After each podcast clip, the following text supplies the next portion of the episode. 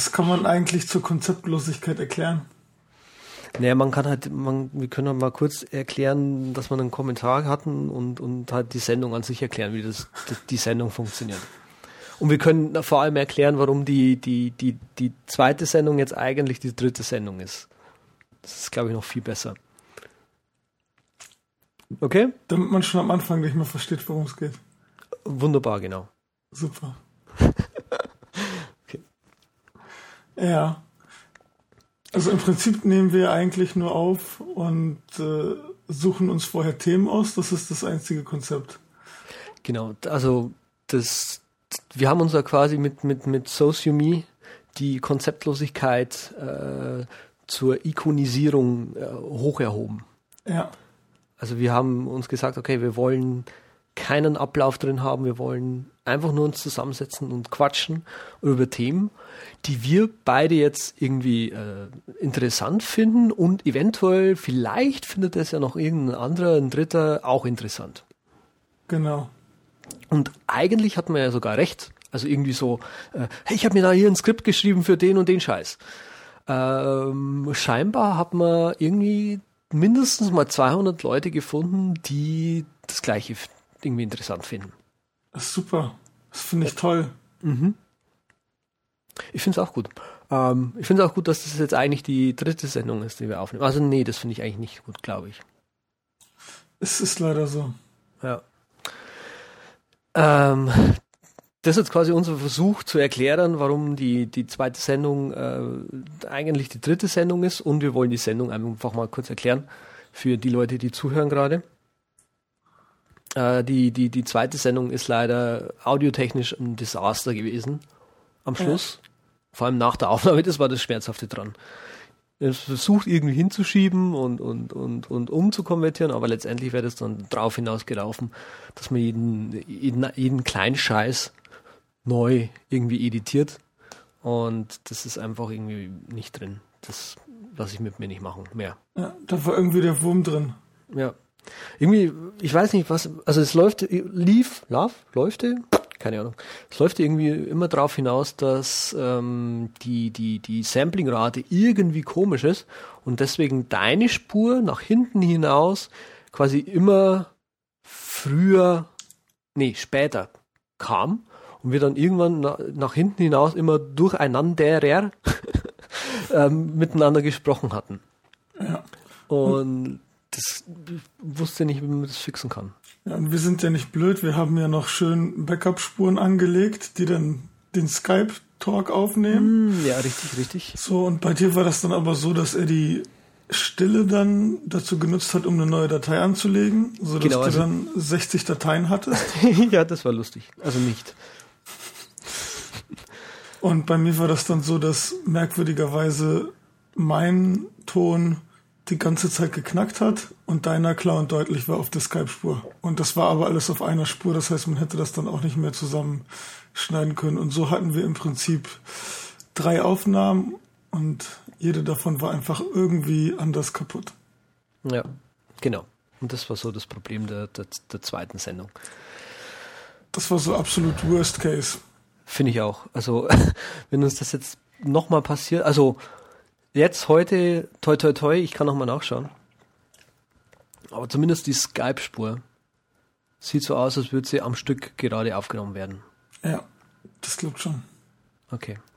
Aber woran, woran lag das denn jetzt? Liegt das jetzt an der Software, die wir benutzen oder ich, ich glaube nicht, dass das das Audio Hijack ist, weil das Audio Hijack ist an sich ein relativ gutes Problem. Ich bin, ich meine, ich bin ja irgendwie ausgebildeter äh, Tontechniker tatsächlich, aber ich muss ganz ehrlich sagen, dass ich, wie ich vor ein paar Jahren mit mit mit mit Podcasting angefangen habe, habe ich nicht realisiert und und auch nie verstanden, dass Podcasting an sich so total anders ist als irgendwie das Zeug, was man so im im, im tontechnischen Bereich äh, letztendlich nutzt. Mhm.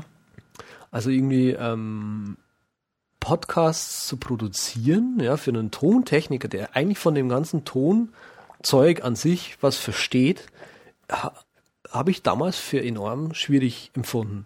und habe nie auch wirklich einen qualitativ hochwertigen Podcast, obwohl ich immer gedacht habe, ja, ja, das passt schon. Du machst dir das und das und das und das, weil technisch ist das so und so und so und so und so. Und dann nimmst du einfach das und das und das und das und dann passt es am Schluss. Aber bei Podcasts hat es nie so funktioniert. Mhm. Also als Tontechniker muss man bei, bei Podcasts einfach umdenken. Und das ist das Schwierige dran. Allgemein, du hast ja zum Glück nie viel mit Audiosoftware zu tun, hast du? Nee, nicht so viel. Nur im Rahmen von Podcasts hatte ich dann mit ein paar Programmen zu tun. Ja, aber dann auch nur GarageBand jetzt, oder? Nee, das fand ich immer blöd, weil das nicht so richtig schnell und flüssig lief und dann habe ich das hm. immer in, ähm, in Fischen habe ich ein bisschen was gemacht und dann habe ich noch in Amadeus Pro, da habe ich ganz lange mitgearbeitet. Ja. Ja, und das war's dann auch schon. Okay. Ja, aber die zwei Apps sind ja, also Fischen ist halt einfach zu bedienen, hat wenig Knöpfe und ist usability-mäßig ähm, relativ gut. Das Amadeus ist relativ umfangreich zu bedienen und das benutze ich auch selber. Ähm, ist eigentlich noch ziemlich gut. Aber der Rest von der Audio-Software, die ich so benutze, ist grottig. Das ist echt das Schlimmste, was man sich so vorstellen kann. Also äh, es gibt keine Normen, was das User Interface betrifft. Alle Buttons sehen immer irgendwie anders aus. Mhm. Installer. Äh, die, das eine Audio-Plugin kommt als Installer daher, das andere Plugin musst du selbst installieren und musst vor allem wissen, wo du es hin installieren musst. Äh, es, boah, Audio-Software, gekaufte Audio-Software, gekaufte Audio-Plugins, da muss ich auf die, die, die Webseite gehen, da muss ich da sagen, ja, hallo, ich will eine Demo-Version haben und dann muss ich eine E-Mail-Adresse angeben, wo mir ein Link hingeschickt wird, wo ich dann diese Audio-Software runterladen kann. Hm, hört sich abenteuerlich an. Es ist grausam. Es ist grausam. Vor allem muss, äh, fällt mir jetzt ein Hersteller ein, bei dem ich das quasi für jedes, bei dem habe ich glaube ich drei oder vier Audio-Plugins gemacht. Da muss ich viermal dasselbe Formular ausfüllen, nur damit ich den beschissenen Downloading bekomme für seine Audiosoftware, die ich eh schon bezahlt ja. habe. Ja. Wir wollen jetzt keine Namen nennen, aber wenn wir Namen nennen würden, wie würde der Hersteller denn heißen? Äh, ich glaube, warte mal, äh, mir fällt gerade der Name nicht ein. ich schau mal kurz nach. Wir nennen ja keine Namen, deswegen passt das schon. Ja, was ich ganz interessant fand, dass es so diesen Audio Media Assistant gibt, der in macOS integriert ist. Mhm. Weißt du da irgendwas zu dem Ursprung, wo das herkommt und welchen Einfluss das allgemein auf die, die Audioaufnahmen hat? Ähm, jein, also du kannst im Audio MIDI Setup, ich suche es mal gerade nochmal auf, kannst du halt so Dinge einstellen. Also du hast zwei Fenster im Prinzip. Du hast das, das Audio Setup, wo du halt festlegen kannst, mit welcher Samplingrate du aufnehmen willst. Fürs System jetzt mal und so weiter. Im Prinzip ist es sowas, was du, das Ding, was du in den Systemeinstellungen findest, in hochwertig. Hm.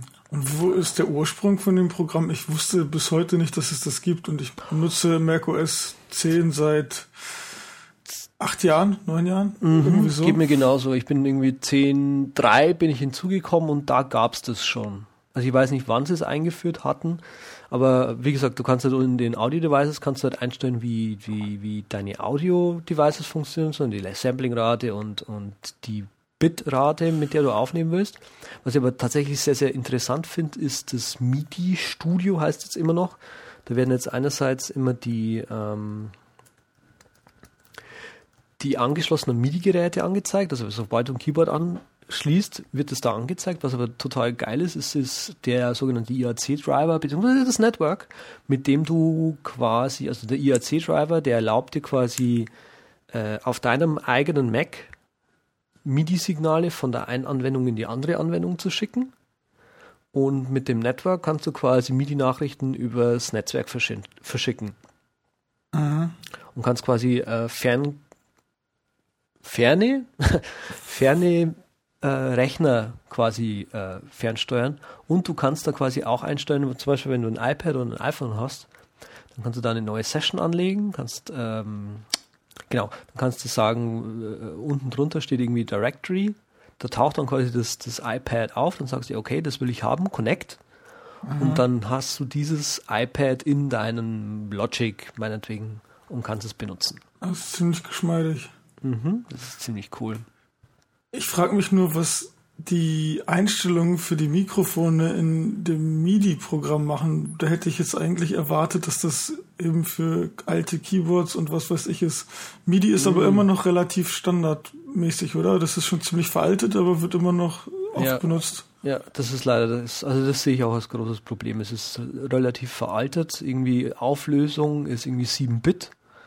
Also irgendwie ähm, 128 äh, Codiermöglichkeiten, sage ich jetzt mal. Und es ist halt um, um irgendwie Fader-Positionen und, und, und also Lautstärke-Positionen irgendwie zu, zu, zu codieren, ist es relativ gering. Ja. Und was sich aber irgendwie seit ja, Anfang 2000, sagen wir jetzt einfach mal, eingebürgert hat, ist so ein, so ein neuer Standard. Der heißt irgendwie OSC, Open Sound Control, irgendwie äh, entwickelt von der Berkeley University äh, das auf 32-Bit läuft. Das ist ja wie bei Windows. Die unterstützen auch immer noch Windows 95, oder? Hast du dieses eine Video gesehen? Da ist ein Typ hergegangen, hat äh, ein DOS installiert in einer virtuellen Maschine und hat dann dieses DOS geupdatet auf Windows 95, Windows Bla, Windows NT, Windows, bis hoch zum Windows 7 und hat quasi, in, in, sobald er ins Windows reingekommen ist, nee, Windows 3.11 hat er sogar auch noch installiert, das war ja das Krasse. Hat Windows 3.11 installiert, hat irgendwelche Einstellungen gemacht, was, ich, was weiß ich, die, die, die Schriftfarbe auf Pink und die Fensterbalken auf 10 Pixel Breite oder so, oder 20, also richtig groß und so also ja. richtig hässlich eingestellt letztendlich. Und hat dann dieses System immer geupdatet. Und die Einstellungen, die er quasi im Windows 3.11 gemacht hat, die sind irgendwie geblieben bis zum Windows XP oder so. Mhm. Und haben sie erst dann irgendwie res resettet. Oh Mann.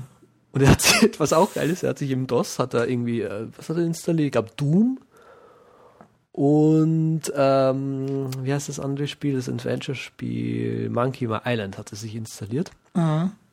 Und hat in Windows quasi immer eine Verknüpfung, oder im Windows 3.11 hat er eine Verknüpfung angelegt zu diesem DOS-Programm, dass er quasi aus dem Windows raus das DOS-Programm starten konnte.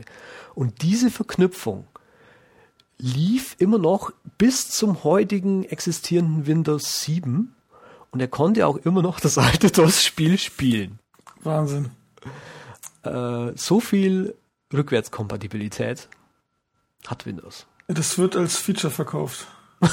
Wahrscheinlich. Oh Gott, ich muss mal schauen, ob ich das Video noch finde. Ähm, das, echt, ja. das kann man sich mal reinziehen, dauert ewig lang und das ist so lustig gemacht. Das packen wir auf jeden Fall in die Show Notes. Für Hitlist eine neue To-Do-Anwendung, die gar nicht so neu ist. Die ist letzte Woche, vorletzte Woche rausgekommen, endlich in mhm. der finalen Version. Das Ding war ja ewig lange in der Beta-Phase. Das haben oh, die in, schlimm. Haben die das bei Mac heißt oder irgendwo anders ja. verteilt. Genau. Und was denkst du darüber? Pff, langweilig.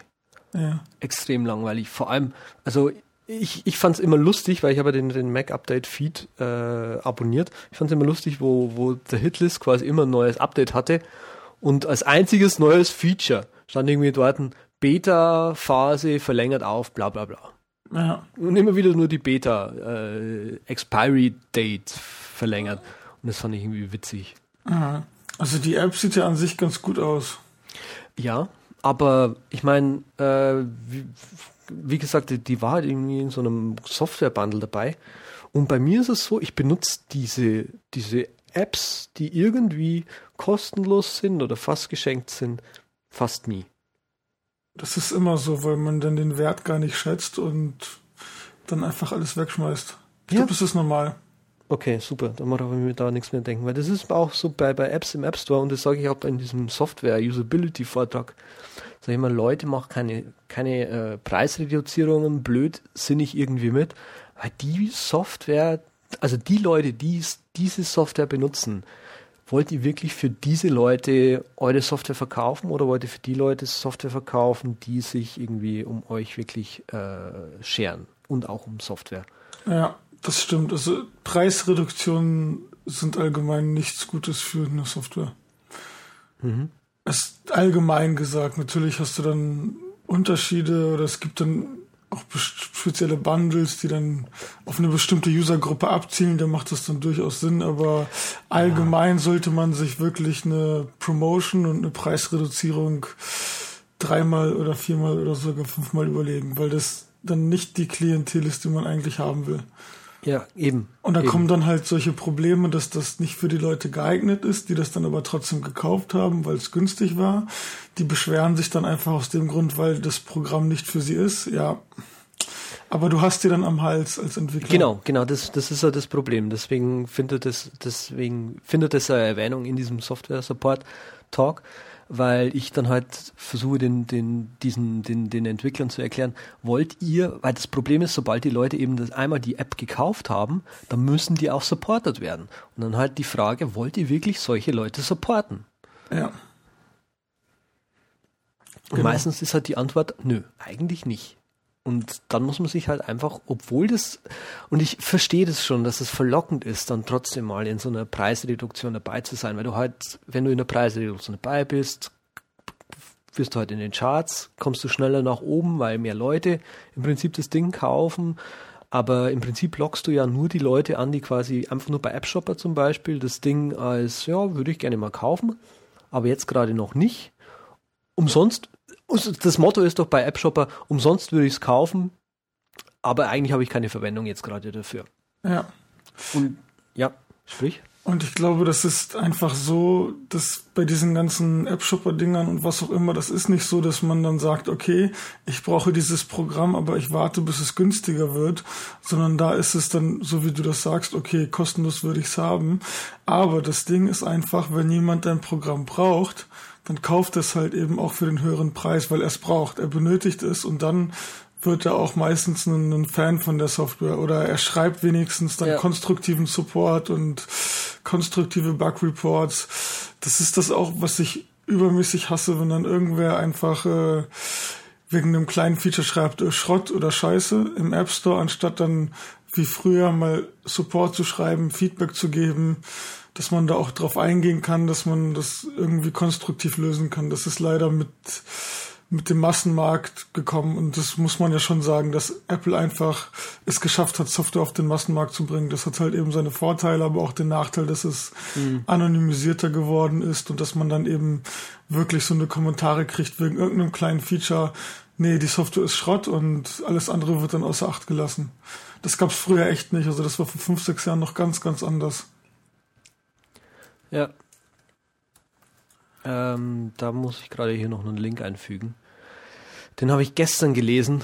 Äh, an sich eine, eine sehr interessante Sache, äh, der sich damit beschäftigt, wie Social Media, also quasi Twitter, Facebook und so weiter, wo jeder im Prinzip auf ein Produkt äh, einhacken kann, was in der Regel ja auch immer als negativ äh, be betrachtet wird eigentlich an sich auch was Gutes ist, weil derjenige, der sich beschwert, ähm, so, sich so weit mit irgendwas auseinandergesetzt hat, dass er sich beschwert. Weißt du, was ich meine? Ja, genau. Das also, sehe ich auch so. Okay, also man, es ist immer so ein, so ein, so ein, so ein Ding halt. Auf der einen Seite ja, schlecht, äh, wenn sich einer quasi stur beschwert, aber wenn sich einer mit konstruktiv beschwert, ist es an, an sich äh, was Positives. Ja, ja da gab es diese Diskussion letzte Woche über die Daily App. Die hat nämlich der äh, Markus Serra gemacht. Mhm. Das wusste man vorher nicht und die hatte ziemlich viel Kritik eingefahren.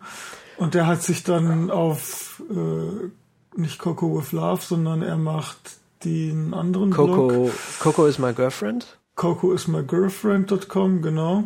Und dort hat er sich dann eben mehr oder weniger gewehrt, weil er das dann als persönlichen Angriff gesehen hat. Das sind halt auch zwei Aspekte, weil es war ja nicht persönlich gegen ihn. Die meisten Leute wussten nicht, dass er das geschrieben hat. Ja. Und er hatte aber insofern recht, dass es dann wirklich als Außenstehender einfach schwer abzuschätzen ist, welche anderen Faktoren in die Entwicklung mit reinspielen, weil es ist ja nicht so, dass er das absichtlich so gemacht hat oder dass dann irgendwas nicht flüssig läuft, sondern ja, es spielen da einfach ganz, ganz viele andere Sachen rein, die du ja als Außenstehender gar nicht beurteilen kannst. Hm. Verstehe. Ja, bei ihm vermute ich, also ich habe es jetzt nicht gelesen, ich habe das nicht mitbekommen. Ich vermute mal, bei ihm war halt einfach, dass da eine, eine, eine äh, große Firma mit hinten dran stand. Ja. Die, und das deswegen so geworden ist, wie es halt geworden ist. Genau. Okay. Ja, ja weil es ging auch äh, um den einen Punkt, die Daily App, die hat so eine Art Karussell, wo du die einzelnen Artikel oder Ausgaben auswählen kannst und das mhm. Ding läuft halt ziemlich lahm und nicht so, wie es eigentlich sein soll. Und dann hatte Lauren Brichter von äh, Tweety, Twitter hm. dann irgendwie in einem Abend mal eine Implementierung aufgesetzt, wo das dann eben flüssig lief. Aber der Knackpunkt war einfach, er hat einfach nur quasi so eine Sandbox-Umgebung aufgesetzt, wo dann wirklich nur diese eine Animation war. Und er hat dann eben alle anderen Faktoren nicht berücksichtigt, die bei so einer Ausgabe von einer Daily eben mit reinspielen in die Entwicklung. Und das ist dann schon ah, ziemlich derbe. Verstehe. Okay. Weil du hast ja dann wirklich viele, viele Seiteneffekte. Du musst dann irgendwelche anderen Sachen mit beeinflussen in die Entwicklung, wie Serverkommunikation und noch zig andere Sachen. Und das ist dann schwer und da hat auch mhm. jemand das von der Designseite her gesehen, weil es gibt auch viele Designer, die ganz schnell irgendein Design auseinandernehmen, wie jetzt, was weiß ich, den Tweetbot. Mhm. Das war ja auch so und das ist dann halt eben auch schwer zu sagen, weil du siehst die Anwendung ja, wenn du sie kritisierst, in dem Moment, in dem sie dann schon released wurde, aus einer ganz anderen Perspektive und du weißt nicht als Außenstehender, welche Entscheidungen und aus welchem Grund eingeflossen sind, wieso denn jetzt bestimmte Designs so sind, wie sie sind. Hm, verstehe. Aber das ist ja die, die Krux an sich. Ja. Also, äh, das, das, das, du hast halt bei, bei Software, genauso wie bei Hardware, eigentlich bei allem, was du, was du ihr dir irgendwie zulegst, hast du ähm, Leute, die äh, das ist, das finde ich ist das Schwierigste an, an, an Software Support geben. Du hast Leute, die, die, die laden sich diese App runter irgendwie und benutzen die jetzt und beschweren sich jetzt und die haben irgendwie, ähm, was sag ich denn, äh, eine Entwicklung durchlaufen. Also die sind irgendwann mal geboren worden, haben Weißt du, was ich meine? Die haben, äh, sind aufgewachsen unter bestimmten Bedingungen und haben bestimmte Ansichten. Ja. Und haben eben nicht logischerweise den, die, die ein, den Einblick auf das Ding. Und das, glaube ich, ist auch mit das Schwierige an, an, an, an Massenmarkt-Software, äh, weil du halt einfach auch Leute bekommst, die sich halt eben nicht mit Computern auseinandersetzen, so die, die das Ding gerade mal anbekommen. Ja. ja. Und ja, das ist natürlich schwierig, die, die, diese Leute dann zu supporten. Das stimmt. Es jetzt um nochmal auf das zurückzukommen, es gab auch ein Redesign von Instapaper, das mhm. dann auch wirklich schön mit einem Mockup war und was ich da interessant fand, äh, Marco Arment, der Entwickler, hat dann mhm. wirklich auf seinem Blog Stellung dazu genommen, zu den einzelnen Punkten detailliert, wieso sie eben nicht so sind wie das in dem Redesign vorgeschlagen ist, der durchaus auf den ersten Blick besser aussah, sondern wieso sie eben so sind, wie sie sind mm. und welche Entscheidungen dazu geführt haben. Und das war wirklich eine sehr, sehr interessante Sache. Ich glaube, da packen wir dann auch den äh, Link ja, mit rein. Gut. Ich finde, bei, bei, bei Marco finde ich gut, äh, egal was irgendwie gerade passiert, er hat irgendwie so eine Gabe dafür, irgendwie Dinge nicht auf sich zu beziehen, sondern halt ähm, Weißt du, was ich meine?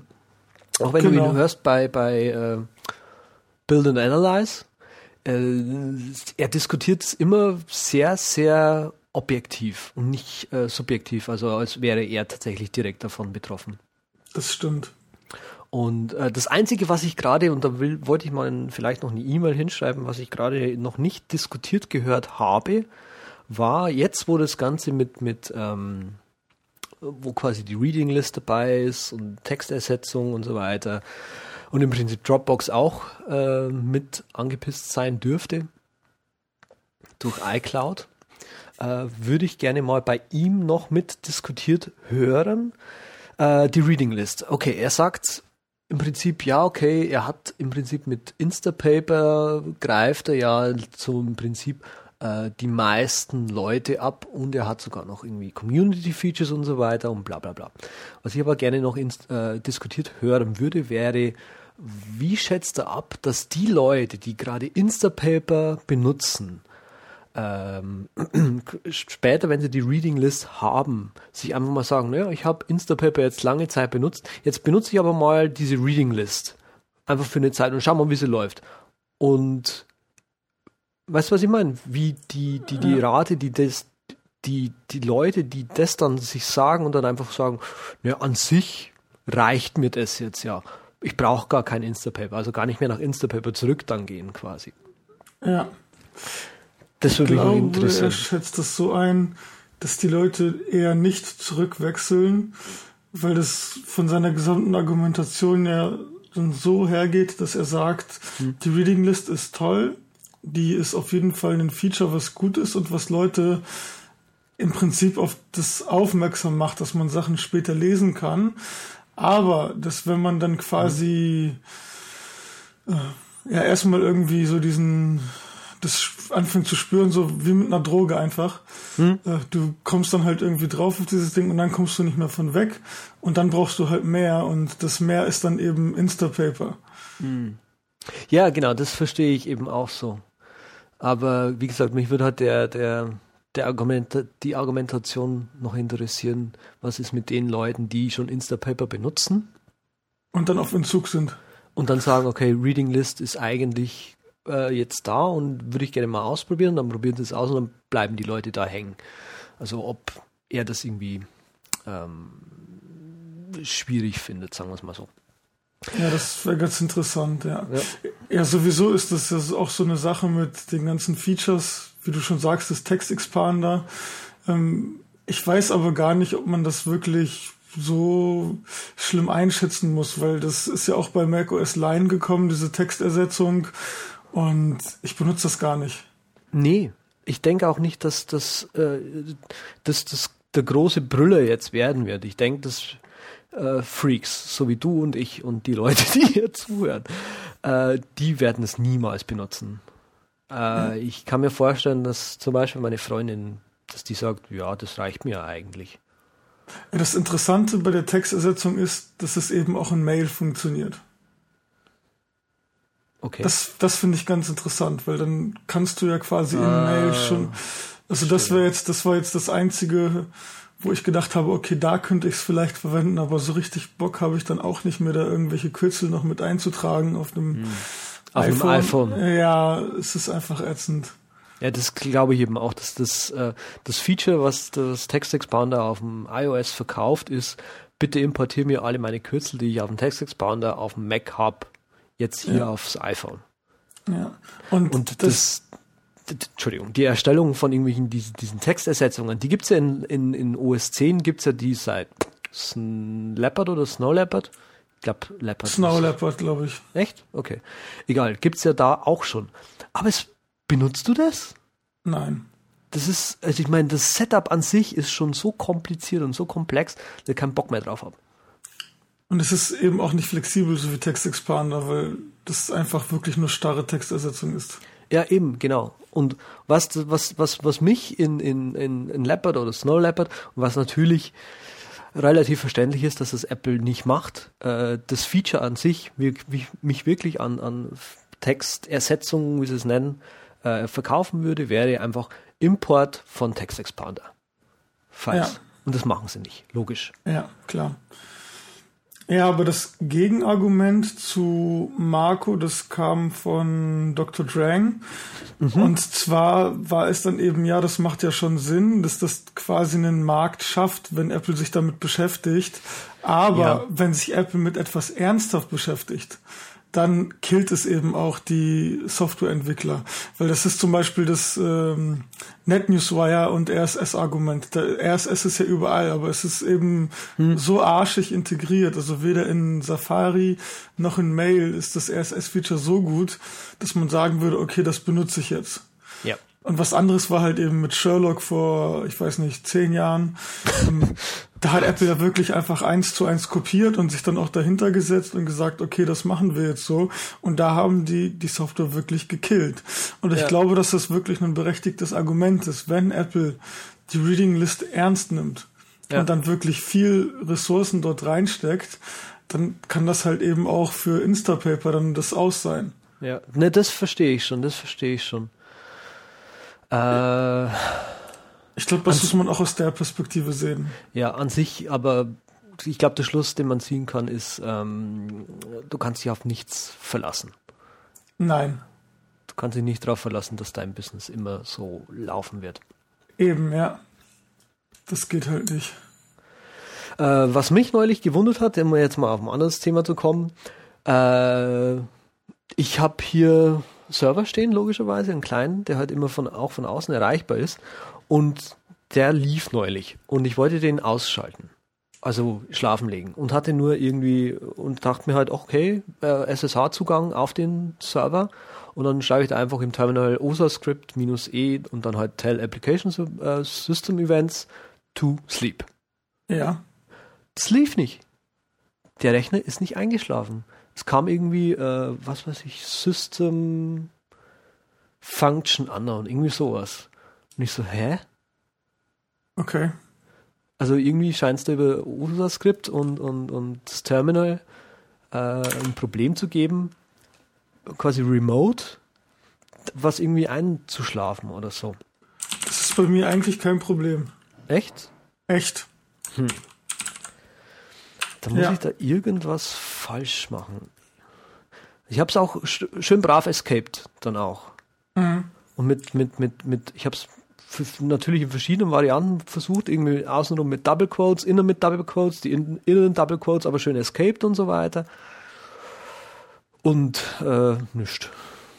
Ja, ich ja, muss mir das in die Show Notes schreiben, dass ich das auch mit reinbringe in die Show Notes. Der Befehl, der bei mir funktioniert. Ich habe den jetzt leider nicht mehr in der Bash History, aber äh, der kommt dann auch noch mit rein und dann kannst du noch mal gucken, ob der geht. Aber normalerweise ist es bei mir auch kein Problem, äh, das Remote zu machen. Ah, okay, danke. Ähm, du hast den Kindle geshoppt, hast du vorhin erzählt. Ja. Warum? Weiß ich nicht. Ich lese, ich lese viel, ich lese richtig viel. Echt? Ja, richtig viel. Also ich lese jeden Tag wirklich ein paar Stunden. Okay. Und ich will das mal testen. Man kann es ja auch zurückgeben. Was ich übermäßig hässlich finde, ist das Keyboard. Okay. Ich verstehe nicht, wozu die deine Tastatur integrieren. Das ist wirklich richtig, richtig ätzend. Mhm. Was ich gut finde, ist, dass man im Sonnenlicht lesen kann. Ja, das habe ich neulich auch gesehen. Ähm, hier in Stuttgart irgendwo an, an, einem Menschen vorbeigelaufen, der halt gelesen hat. Es war kein Kindle, glaube ich. Bin mir nicht sicher, egal. Äh, und da war ich relativ neidisch, dass halt das Display quasi äh, weiß auf schwarz ist und du konntest es lesen. Ja. ja, vor allem, man sieht so viele Leute mit dem Ding rumlaufen hm. und als Nerd denke ich mir dann, scheiße, jeder hat das und du hast es noch nicht, du hast was verpasst. okay. Nee, ich will mal Instapaper probieren und allgemein mal schauen, wie das mit dem Lesen ist. Hm. Und ich habe auch ganz interessant, habe ich auch gelesen, dass wenn man äh, von einem normalen Bildschirm noch liest, weil ich lese gerne nochmal dann auf dem iPad im Bett, hm. dann äh, wirkt sich das negativ auf den Melatoninhaushalt im Körper aus. Melatonin, was? Melatonin sorgt wohl für die Schlaf- und Ruhephasen.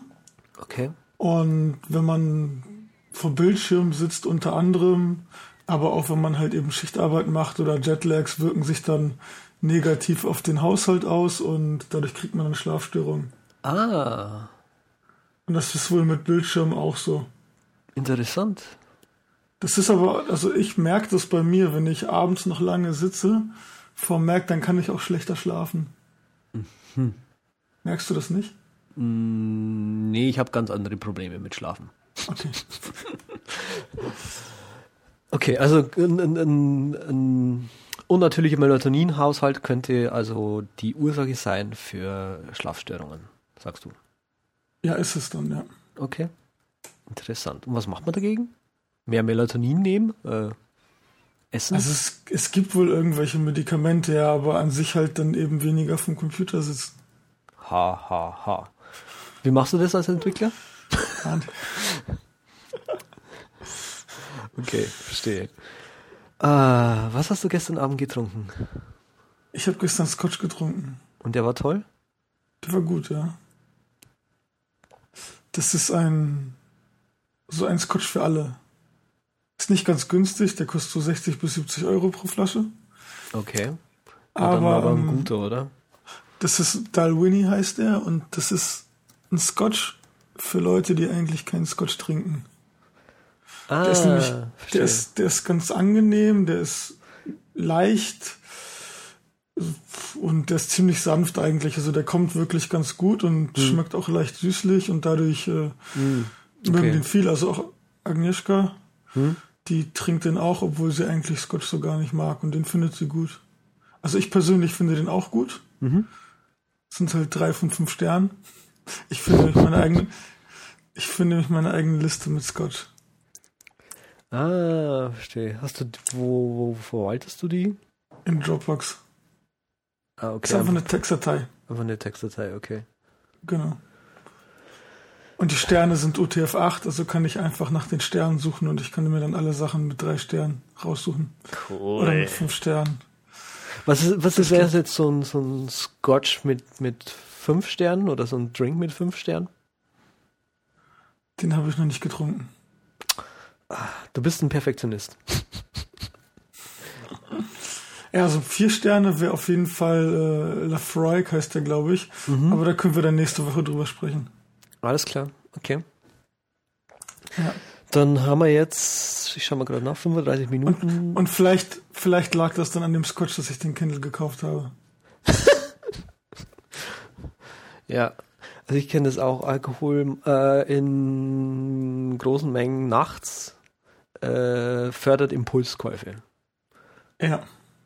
Obwohl ich jetzt das Kindle nicht mal als Impulskauf äh, rechnen würde. Ah. Ich habe ich hab schon lange mit dem Gedanken gespielt und Ach deswegen so, okay. ist es dann so gekommen. Es, ich habe schon damals, als es noch nicht in Deutschland gab, dachte ich auch vielleicht diese US-Importware, die auf Amazon angeboten wurde, und habe gesagt, ah nee, doch nicht, doch nicht. Und Mhm. jetzt ist aber echt nach einem halben Jahr der Zeitpunkt gekommen, wo ich sage, wow, du liest so viel und das kann schon interessant werden. Hm, ich verstehe, verstehe.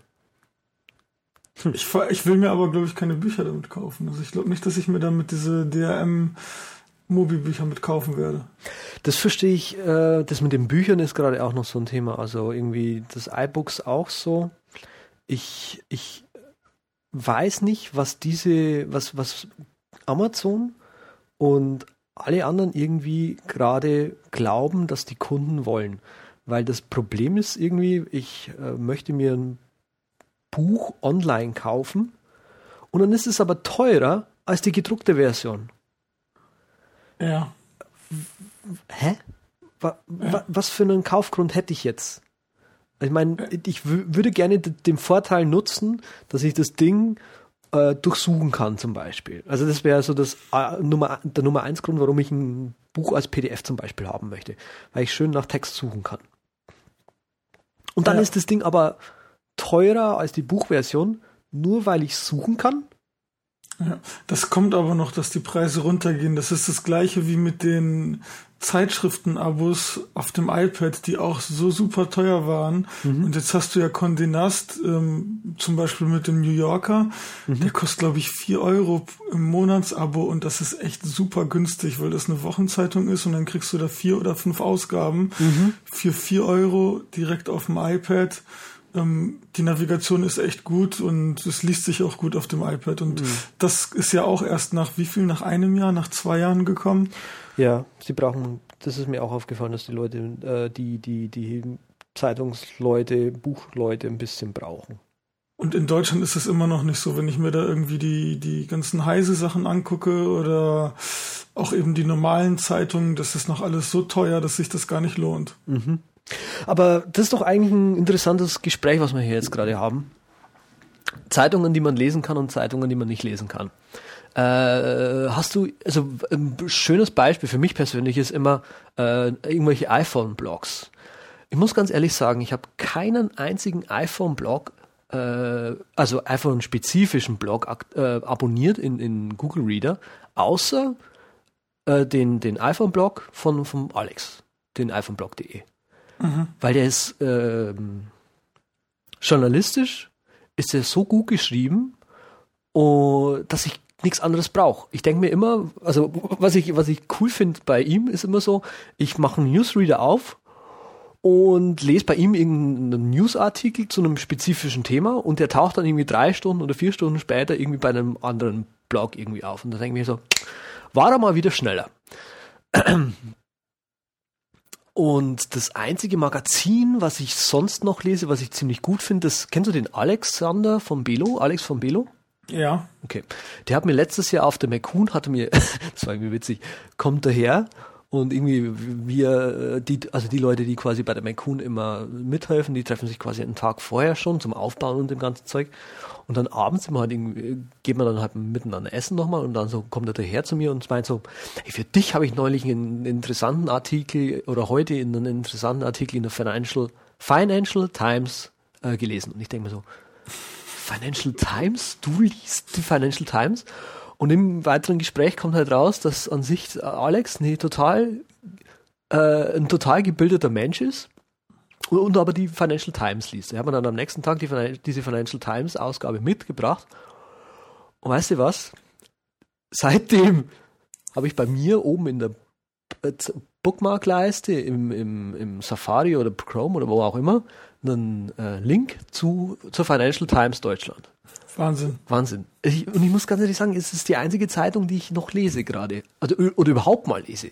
Ich habe vorher nie Zeitung gelesen, aber die Financial Times ist die einzige, die ich journalistisch so gut finde, dass ich sie lesen kann. Interessant. Ja, ich finde, das ist bei Tageszeitungen ein Problem, dass äh, die Qualität richtig mangelhaft ist. Mhm. Weil die Beiträge, die werden schnell rausgehauen, die Qualitätskontrolle ist meistens unzureichend und dann liest sich das auch nicht gut. Ich bin da wirklich so ein bisschen perfektionistisch und ja. ich warte dann auch lieber, deswegen bevorzuge ich eigentlich Wochenzeitungen. Mm. Ach so, okay, Wochenzeitungen dann eher. Ja. Okay. Ja, bei mir, wie gesagt, das Einzige, was ich halt zeitungsmäßig lese, ist diese Financial Times. Das Einzige, was ich bei der Financial Times jetzt gerade nicht verstanden habe, die haben, boah, ich glaube, das war letzte Woche oder vorletzte Woche, haben die einen Artikel rausgehauen. Ich glaube, letzte Woche genau, ein Tag nach der, äh, nach der Steve Note. Äh, Keynote, Entschuldigung. Ähm, in der sie, was hat der, da ging es irgendwie darum, äh, warum Apple schlecht ist und so und, und alles blöd ist und so. Und irgendwie, ich, du konntest den einfach nicht durchlesen. Das war einfach von vorne bis hinten nicht richtig geschrieben. Ich habe die ersten zwei, drei Absätze gelesen und dann habe ich gedacht, oh Gott, schlecht. Und, das ist aber immer so. Ja. Das ist bei jeder Tageszeitung, wenn du da über Technik liest, dann denkst du dir, oh mein Gott, oh mein Gott, wer arbeitet da? Oh mein Gott, nein. Mhm. Das geht gar nicht. Da fand ich das, das ist, da fand ich es gut, dass irgendwie äh, Mr. iPhone Blog hat es dann, hat sich den Artikel tatsächlich gegeben und hat ihn durchgelesen und schön zusammengefasst und dann so, ah, okay, darum ging es in den Artikel. Irgendwie ging es irgendwie darum, das fand ich echt lustig. Der hat irgendwie äh, darüber geschrieben, warum Apple schlecht ist und dass, dass er bei Apple nur böse Dinge erfahren hat. Äh, letztendlich kam aber dabei raus, dass er sich nur einmal bei Apple einen iPod vor etlichen Jahren gekauft hat und dann im Support Probleme hatte, als dieser kaputt ging. Mhm. Und dann denkst du so, ah, okay, also du hast dir äh, hast einmal Probleme gehabt und deswegen ist die ganze Firma schlecht oder was? Wahrscheinlich ist es dann so eine subjektive Sache, was ja. sowieso interessant ist. Ähm, wenn du mal die, die Nerd-Blogs, die Geek-Blogs dir anguckst mhm. und dann eben, was die zu der Keynote geschrieben haben, okay, es gab keine Hardware, ja, ist in Ordnung, wurde vorher angekündigt. Wenn du dir die ganzen Wirtschaftsblogger anguckst und mhm. die ganzen Analysten, oh, es gab keine Hardware. Zack, Aktie runter. Ich denke mir so, Leute, Apple hat angekündigt, dass es keine Hardware geben wird. Mhm. Und dann schreiben die tatsächlich, dass die überrascht sind, dass Apple keine Hardware vorgestellt hat und dass die bestimmte Erwartungen nicht erfüllt haben. Also ja. irgendwo ist da wirklich eine. Ach. Aber an sich fand ich die, die Keynote und das, was Apple irgendwie letzte Woche bekannt gegeben hat, fand ich einen relativ großen Wurf. Das war großartig. Ja. Apple braucht halt manchmal einfach länger. Das muss man ganz ehrlich zugeben. Aber warum ich eben dann trotzdem immer noch bei Apple-Produkten bleibe, ist, ähm, okay, sie brauchen länger für manche Dinge, bis sie das realisiert haben, aber wenn sie es dann machen, dann ist es, dann, dann, dann, dann ist es nicht gut, ja, nicht immer gut, aber wenn sie es announcen, denkt Apple oder die, die Mitarbeiter von Apple so, okay, das ist das Beste, was wir jetzt gerade machen können. Ja. Also ich darf ja nicht so viel über die APIs sagen, aber es ist echt großartig. Also okay. Also das, was, was für die Entwickler in den APIs drinne ist, sowohl für Line als auch in iOS 5, das ist wirklich großartig. Habe ich auch gehört. Also das ist wirklich ein, ein ganz, ganz großer Wurf und Apple hat ja damals bei Snow Leopard gesagt, okay, da passiert irgendwie nichts an der Oberfläche, weil wir für die Entwickler aufräumen und neue mhm. APIs zur Verfügung stellen. Aber das, was jetzt passiert von Snow Leopard auf Line und auch von iOS 4 auf iOS 5, also das ist Wahnsinn. Das okay. ist wirklich richtig, richtig gut. Hm. Dann hoffen wir mal, dass du im Juli mehr zu dem Thema sagen kannst. Ja. Okay. Dann haben wir im Prinzip jetzt alles beredet, oder? Ja, super. Cool. Dann äh, bis zum nächsten Mal. Bei, bei der konzeptlosesten Sendung im Internet. Genau. Den Kommentar, den wir bekommen haben in, in iTunes, ja. fand ich übrigens großartig. Ja, ich will mehr solche Kommentare. Ich fand den auch großartig. Äh, irgendwie ist mir der konzeptlose Podcast zu konzeptlos. ja. Mehr davon. Genau. Super. Okay, dann bis zum nächsten Mal. Tschüss. Ja, bis zum nächsten Mal. Ciao.